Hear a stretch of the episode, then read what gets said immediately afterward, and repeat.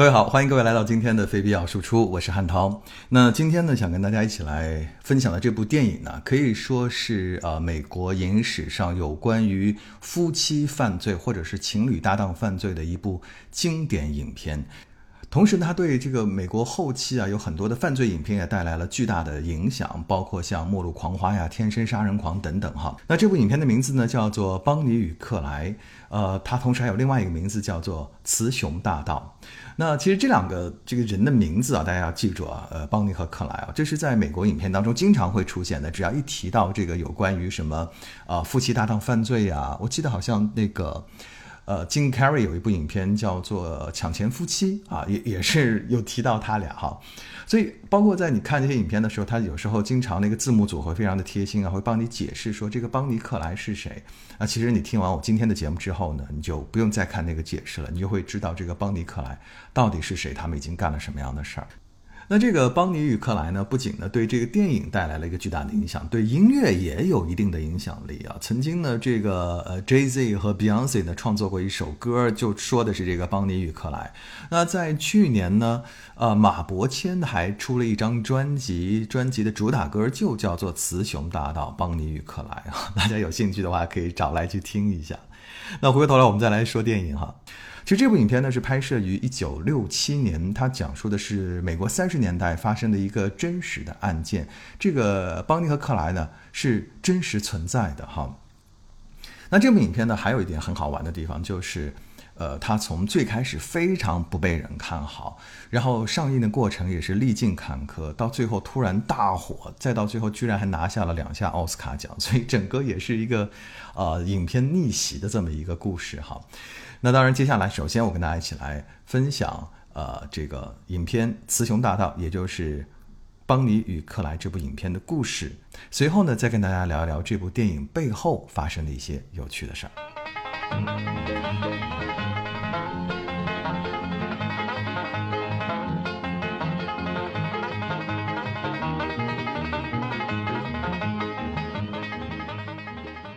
影片发生在美国三十年代的西部小镇，一个金发女郎在自己的阁楼小屋里显得百无聊赖。当她往窗外望去时，发现一个西装革履的男人正在她母亲的汽车旁溜达，并不时地往车里张望。女人问：“嘿，男孩，你想对我妈妈的车干什么呢？”男人抬起头来，一张俊俏的脸，笑得一脸无辜。你别动，女人迅速的套上了一条裙子，跑下楼来。男人就乖乖的待在汽车旁。你不感到羞愧吗？竟然想偷一个老太太的车！你瞎说什么？我只不过想买一辆这样的车。两人就此开始了一段愉快的对话，直到男人猜出女人是做服务员的，女人显得有些不太高兴。你除了偷车还能干什么？我之前在州立监狱，因为持枪抢劫。男人的这番话并没有吓到女人，女人似乎反而对眼前的这个男人更有兴趣了。于是，男人告诉女人说：“为什么他的脚有点瘸？那是因为他为了在监狱里逃避劳役，故意剁了自己的两根脚趾。”两人在街边愉快的喝起了可乐。女人问男人：“抢劫是一种什么感受？”男人说：“没什么感觉。”女人说：“我就知道你没干过。”男人瞥了一眼女人，从怀里掏出了一把手枪。女人先是吃了一惊，随后她抚摸着枪管，对男人说：“我敢说，你就没胆用它。”男人咬了咬嘴里的火柴杆，说：“你就等着看吧。”说着，他走向了街对面的一家小商店。没过多久，男人从店里跑了出来，得意地向女人挥舞着手里的一叠钞票。商店老板紧跟着也跑了出来，男人向空中开了一枪，随后和女人一起抢了一辆停在路边的汽车。过程中，女人兴奋地问男人说：“你叫什么名字？”“克莱巴罗，你呢？”“我叫邦尼帕克，很高兴认识你。”两人驾车飞驰驶向郊外。邦尼迫不及待的想和克莱亲热，却被克莱推开。克莱说：“如果你只是想上床，你就滚回你老家去，在那里待一辈子。可你就不是这样的人，要不然你就不会跟我到这里。我要带你去旅行，去更远的地方。”邦尼问：“你是什么时候想到这一切的？”从我第一眼看到你的时候。邦尼被眼前的这个男人迷倒了，他决定和他一起浪迹天涯。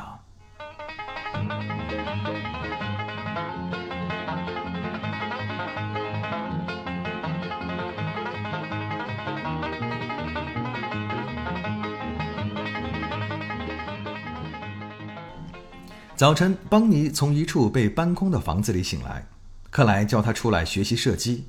起初，邦尼战战兢兢。可是很快，他掌握了要领。就在此时，屋子旁边突然出现了一个农夫。农夫告诉他们，这里原来是他的家，但银行拿走了他，把他们一家赶了出来。农夫指了指一块牌子，上面写着：“此房产归银行所有。”我们只是来看他最后一眼。当农夫转身之际，身后传来了枪声。再一看。牌子上多了几个窟窿，克莱把枪递给农夫，示意他也来两枪。农夫给了牌子一枪，又一枪打碎了房子的窗玻璃，随后露出了开心的笑容。在和农夫告别之际，克莱和农夫说：“我们要去抢银行。”克莱说到做到，在开车前往银行的路上，虽然克莱一直在安慰邦尼说：“抢银行可容易了。”可其实，忐忑紧张的人就是他自己。克莱让邦尼守在车里，自己鼓起勇气，持枪冲进了一家没有什么人的街角银行。可没想到，这家银行两周之前刚刚倒闭，只剩一个老伙计守着一个空落落的屋子。克莱气急败坏，他逼着老伙计走到车边，和邦尼解释情况。邦尼听闻，哈哈大笑。克莱坐上车，冲着银行的窗玻璃开了几枪，落荒而逃。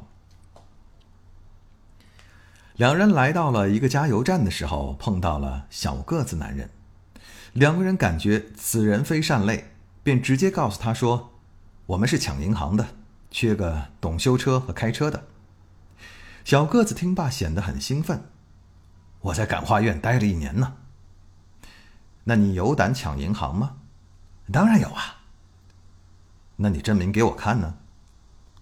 小个子转身回到加油站，把收银台里的钱都拿了出来。由此，三人团伙正式组建。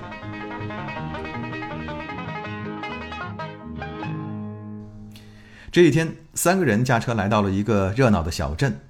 邦尼和克莱镇定地走进银行，举起手枪，大声地说：“抢劫！”两人利索地完成了抢劫。当他们走出银行，却发现车不见了。原来这小个子趁着他们打劫的功夫，居然还找到了一个停车位，把车给停妥当了。正当邦尼克莱好不容易找到车，警铃大作，一个银行职员冲到汽车前，试图阻止他们离开。克莱情急之中朝雇员开了一枪，雇员倒在了血泊之中。黑漆漆的电影院之中，克莱和小个子瑟瑟发抖。因为他们知道，他们杀了人，罪行明显升级了。而此时的邦尼却是最镇定的那一个。荧幕上的歌舞片似乎正映照了他此刻的心情。克莱劝邦尼现在就回家吧，离开他，因为他们杀了人，还被人看到了。很快警察会来抓捕他们。他不希望邦尼和他一起逃亡。但邦尼严词拒绝了。克莱说：“你以后……”可就不得安宁了。你说的是真的吗？两个人相视而笑。这一天，克莱的大哥带着他新婚的妻子来找克莱，兄弟二人一见面就打闹在一起。言谈间，其实这位大哥也是一个犯罪高手，只不过是新婚的妻子让他有所改变。大哥提议拍照，克莱从车里拿出了一把枪，摆出了一个酷酷的 pose。轮到邦尼的时候，邦尼叼起了克莱的雪茄，将手枪握在腰间，摆出了一副桀骜不驯的样子。来自于牧师家庭的大嫂看到克莱这一会儿，极度不舒适。克莱兄弟二人说好了，大家一起去度个假。克莱答应大哥，这次不会乱来。一行五人入住了一栋公寓，其余的人都玩得很开心，只有邦尼闷闷不乐。邦尼实在受不了大嫂的咋咋呼呼，只想和克莱独处。送外卖的小伙子送来了一大堆吃的，离开的时候，他回头望了一眼拉得严严实实的窗帘，感觉有点不太对劲。很快，外卖小哥报警，大批警察包围了公寓。一听说警察，大嫂就开始尖声惊叫。克莱兄弟二人举枪射击，邦尼和小个子也加入了战斗。双方激烈交火，克莱开车带着所有人强行冲破警察的防线。此时，大哥发现大嫂居然没在车上，一回头却发现大嫂一路尖叫着拿着一把菜刀跑了过来。大哥顺势把大嫂拉上了车，所有人突围成功。众人在车上爆发了激烈的争吵，大嫂又哭又闹，说要离开。大哥说：“我们都杀了人，是一伙的，谁也跑不了。”邦尼巴不得碍事又吵闹的大嫂赶紧滚蛋，克莱被这一群人吵得烦透了。克莱一行人开着车一路逃亡，媒体报纸开始大幅报道着有关于他们犯下的累累罪行，把一大堆和他们完全不相干的案件也算到了他们的头上。报纸称他们是巴洛邦，说他们是一群凶神恶煞。大哥兴高采烈地念着这些报道。邦尼也得意洋洋。这一天，他们在湖边停车休息，一个大胡子警察发现了他们。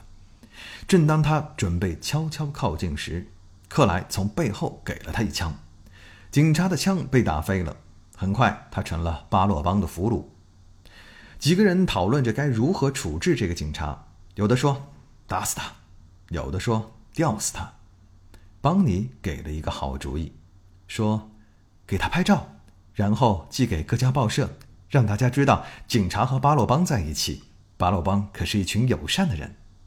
众人觉得这是个绝妙的主意，于是警察如同道具一般被搬弄来搬弄去。邦尼一高兴，还亲了警察一口。不想警察扭头冲着邦尼吐了口水。克莱大怒，将警察推进了河里。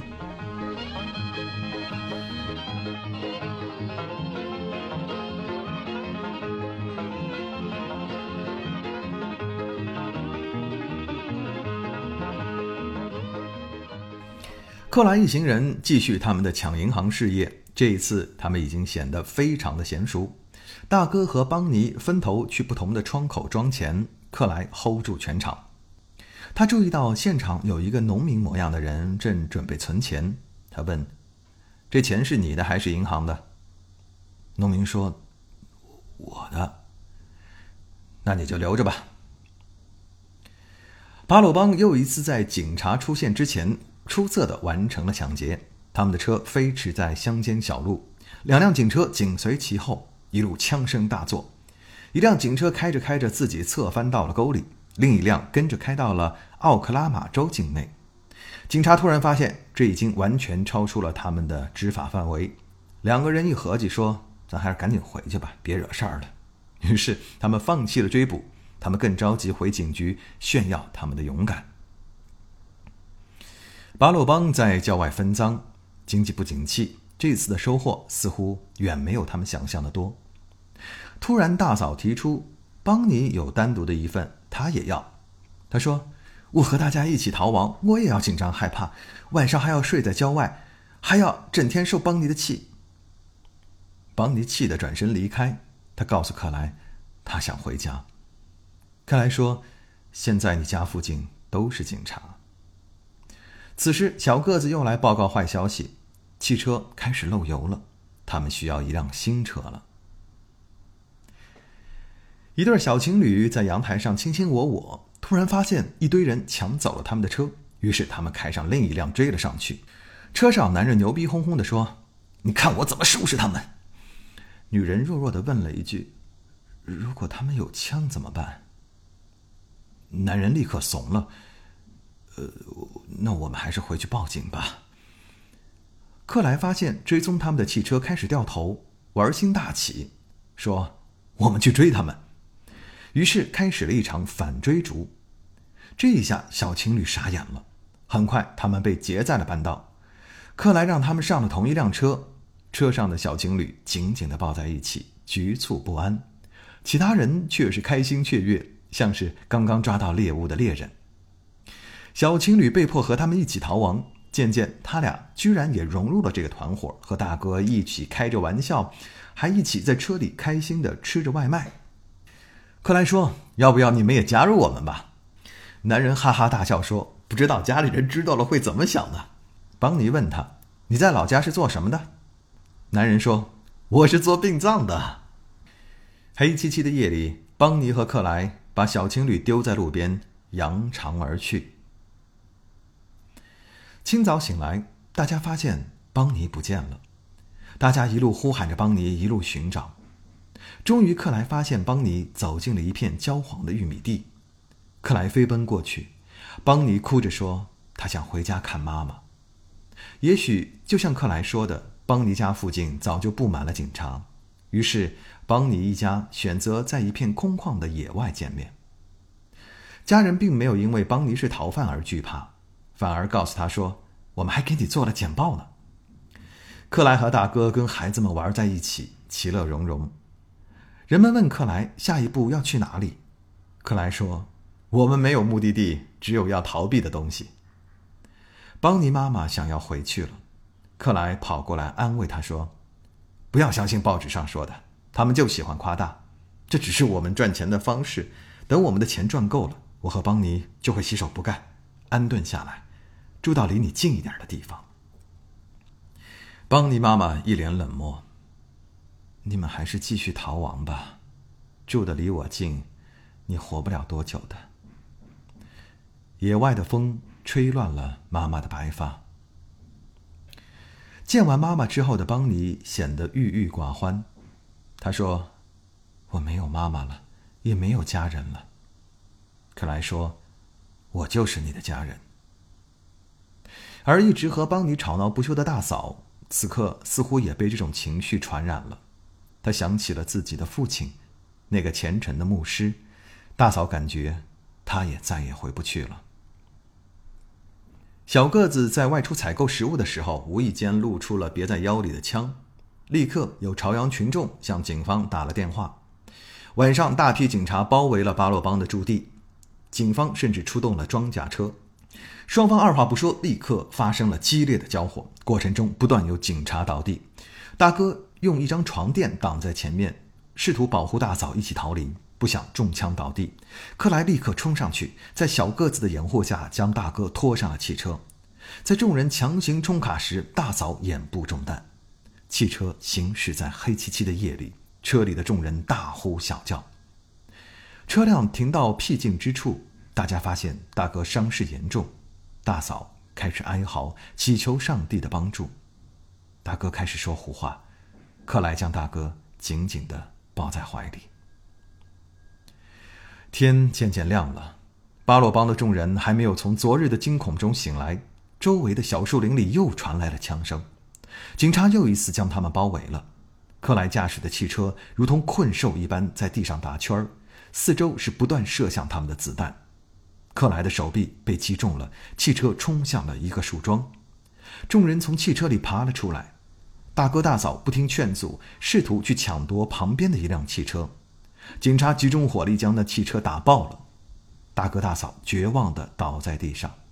警察蜂拥而至，大嫂嘶喊呼叫，但她只能眼睁睁地看着大哥倒在血泊之中。邦尼克莱小个子钻进了小树林。当他们趟过一条小河的时候，邦尼中枪了。克莱抱起邦尼，艰难地爬上岸。终于，他们眼前出现了一栋房子和一辆汽车，希望又一次出现了。克莱熟练地发动了汽车，将邦尼和小个子继续接上了逃亡之路。不知开了多久，汽车经过了一群野外露宿的人们。小个子下车讨来一点水，喂给躺在车里的邦尼和克莱喝。人们围到汽车周围。他们认出了坐在车里的就是大名鼎鼎的邦尼和克莱。一个女人主动送了一点吃的给他们，一个大爷送了他们一件大衣。汽车稍作停留，继续上路。夜晚，小个子终于把车开到了他的目的地，那就是他的家。他的父亲热情地欢迎儿子归来。随后，他看到了倒在车后座的邦尼和克莱，父子二人将他们抬进了屋。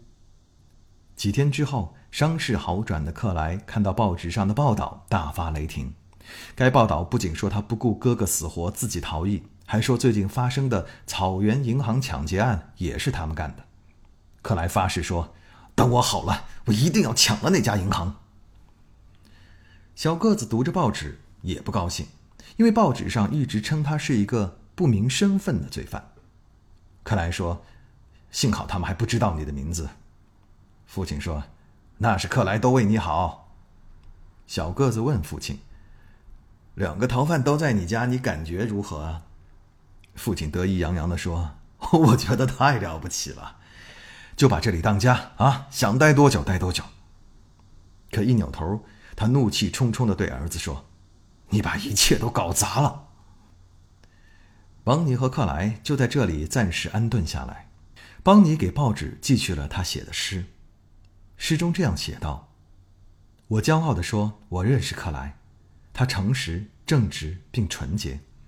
如果警察找不到罪犯，就直接怪罪邦尼和克莱。”终有一天，他们将走向死亡，他们会葬在一起，有人会忧伤，警察会松一口气，那就是邦尼和克莱的死亡。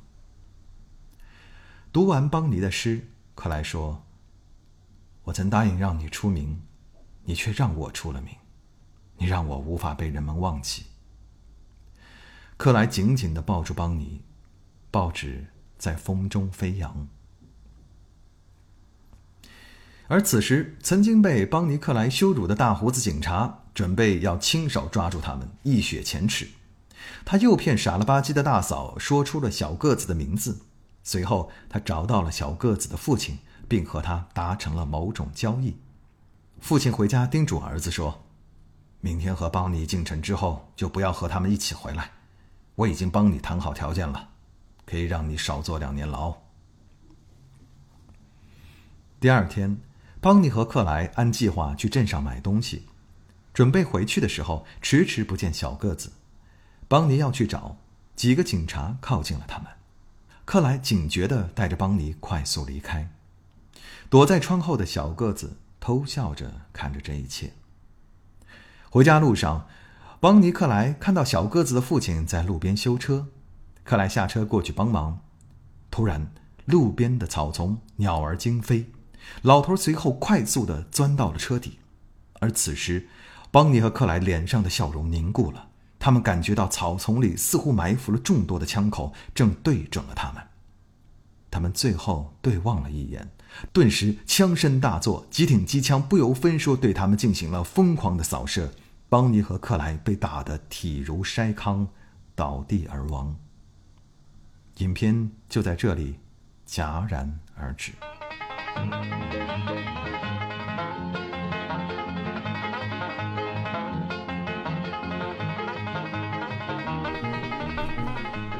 影片的故事就到这里讲完了。其实这部影片哈，我在讲述的过程当中，大家会发现啊，它的整体风格呢，不太像呃传统意义上的好莱坞的这种犯罪片，呃，没有那种特别跌宕起伏的情节，也不会有太多的这种反转呢。它的风格啊，甚至都有点像这个法国的新浪潮电影。其实这部影片最开始啊，就是由法国新浪潮电影的代表人物特吕弗啊，他看中了这个剧本，然后呢介绍给了沃伦·比利。那沃伦·比利是谁呢？就是这部影片的这个男主角啊，这个克莱的扮演者。那这个沃伦·比利看到这个剧本之后就，非常的喜欢呢。呃，后来坊间有些传言说他是跪求华纳公司的老板华纳先生呢，让他来担任制片人来拍摄这部影片。但是这部影片在拍完之后，据说呢，这个粗剪完之后啊，这个华纳看完以后觉得特别不喜欢。同时，这部影片在蒙特利尔电影节首映的时候啊，也是遭到了一片的恶评，可以说首映非常的失败。那当时呢，这个呃，电影公司啊就想说把这部电影就丢给那个汽车影院啊，随便放一放算了。但是呢，这个比蒂先生呢就不死心，一再恳求，最后呢还是上了正规的这个院线，但是呢很快就下线了，票房惨败。但是后来呢，影片当中的两个元素呢，又让这部电影呢再次翻红了。这两个元素呢，一个是音乐啊，就是这个大家在我这个讲述过程当中，我作为背背景音乐给大家播的那种蓝草音乐。这个音乐呢，后来很快登上了美国排行榜的这个前列。那另外呢，还有一件带红的事儿呢，就是影片当中这个邦尼的造型。还记得我讲当中他们拍一张照片吗？就是这个邦尼呢戴了一个贝雷帽，穿了一身特别帅的裙装，然后将手枪呢别在腰间，嘴里呢叼了一根雪茄。这张剧照可谓是一张非常经典的剧照，也成为了一个当时后来全球风靡的一个时尚的一个 icon。就因为这两个元素，让这部影片的翻红，最后居然是大火，还获得了十项奥斯卡的提名，其中获得了两项的奥斯卡奖，其中一项是最佳女配角，获奖的就是那位大嫂。哎呀，说实话，这个角色我简直讨厌到至极的一种程度，因为她从头到尾几乎一直在尖叫，那个声音特别的尖锐，然后滋儿哇乱叫，我觉得，哎呀，这个这个女人简直讨厌至极。那也许就是演员呢扮演出了一个让人如此讨厌的角色呢？哎，他还是这个演技上特别受认可哈。那另外呢，获奖的就是这部影片的摄影。其实这部影片呢，呃，它其实是有很多不同的场景来构成的，在每个不同的场景当中呢，那摄影师又用了各种不同的摄影的方法。呃，有几场戏我印象特别深啊，就比如说最开场那场戏，就是呃，邦尼和克莱初次见面的两个人就在小镇上一边走着一边聊天儿哈，这个整个这场戏拍的特别像一个爱情片儿，就非常的轻松，然后两个人互相挑逗哈，很有意思。那还有一场戏呢，被称为是一场浑然天成的戏，就是邦尼呢，呃，有一天早上不是跑了吗？然后他去到了一个玉米地。然后呢，克莱看到他就追上去了。这时候呢，给了一个大全景。恰在这个时候呢，天上来了一朵乌云，将整个这个麦地啊投射出了一大片的这个阴影。这似乎呢，就预示着这两个人的命运呢，开始呃走向了一个低谷，走向了一种阴暗的结局。哇，这个简直是可遇不可求的一个镜头哈。还有我非常喜欢的一场戏是啊，邦尼跟他母亲见面的那场戏。整场戏呢，它是在郊外拍摄的，然后呢，有孩子们在那个沙地上翻滚呐，他们有在外面野餐呐，然后风很大，呃，吹着这个邦尼母亲的白发，然后邦尼母亲这个演员是满脸的皱纹呐，非常深刻，而且他又不带任何的笑容，整场戏拍下来，你会觉得看着像一幅欧洲的这个现代的油画，有一种特别萧瑟的一种氛围，非常棒的一场戏。再有就是结尾，结尾的这个。邦尼跟克莱呃被乱枪打死的这场戏啊，导演用了一种慢镜头来呈现。嗯，最后你会看到的这个克莱是倒在了地上，而邦尼是坐在这个主驾驶的位置，整个人是啊这个头朝下啊，就等于说是一个趴在了这个座椅上，倒在了这个座椅上，然后整个汽车是布满了弹孔。这场戏我觉得特别有一种暴力美学的一种。观感啊，我甚至在想，是不是吴宇森在拍《英雄本色》的时候，那种呃枪战慢镜头也借鉴到了呃这部影片当中的一种拍摄方法。那我看到在豆瓣影评上的第一篇呢，这个长评呢，就有人说这是一部这个个人主义的挽歌。其实我个人倒认为，它更应该算是一部草莽英雄的挽歌，因为你在想这部影片所反映的这个时代呢，是呃。美国的大萧条时期，其实那个时候，我觉得每一个人可能都处在一种状态，就是生活就像一个漩涡一样，每个人身不由己。嗯，有些人可能想改变，但是你在这样一个时代的洪流下，你常常是无能为力的。那么这时候出现的邦尼和克莱呢，他们就是一个秩序的破坏者。也许他们并不知道他们要建立一个什么样的秩序，他们只是单纯的想要去破坏。但是这种破坏是极具有一种。感召力是能够帮底层来动发声的这样的一种力量，所以他会很容易得到那些底层的支持。比如说在影片当中，我曾经讲到他们抢劫银行的时候，有一个农民不是在存钱吗？然后当时克莱就跟他说：“如果这个钱是你的，你就自己留着吧。”后面有一场戏啊，就是警方去盘问这个农民的时候，农民就说：“我没觉得他们做错了什么。如果哪一天他们呃不在了，我会去给他们献花的，大概大概是这个意思啊。还有一场戏就是他们这个逃亡的过程当中，经过了一群流民的，应该我觉得就是流民，就是他们居无定所，然后就在一个河边扎了几个帐篷，呃，在那边呃生活。那这些游民看到他们之后，也是主动的送上了食物，送上了衣服，所以可见他们在这些最底层的生活很不堪的这些人的呃印象当中，邦尼跟克莱是一个英雄，是为他们发声、为他们抒发内心愤怒的一个草莽英雄。我想，这也许就是这两个人物所具有的那种非常独特的、很久的魅力吧。因为每当人们对现实不满而又无能为力的时候，总是希望有这么一个人可以勇敢地站出来，改变这个糟糕的世界。好了，这就是我们今天的非必要输出，跟大家讲述的是《邦尼与克莱》啊，《雌雄大盗》这部影片的故事。非常感谢各位的收听。如果你觉得我们这期节目好听的话呢，希望各位可以点赞、留言、转发，让更多的人可以听到我们的非必要输出。感谢各位，我们下次节目再见，拜拜。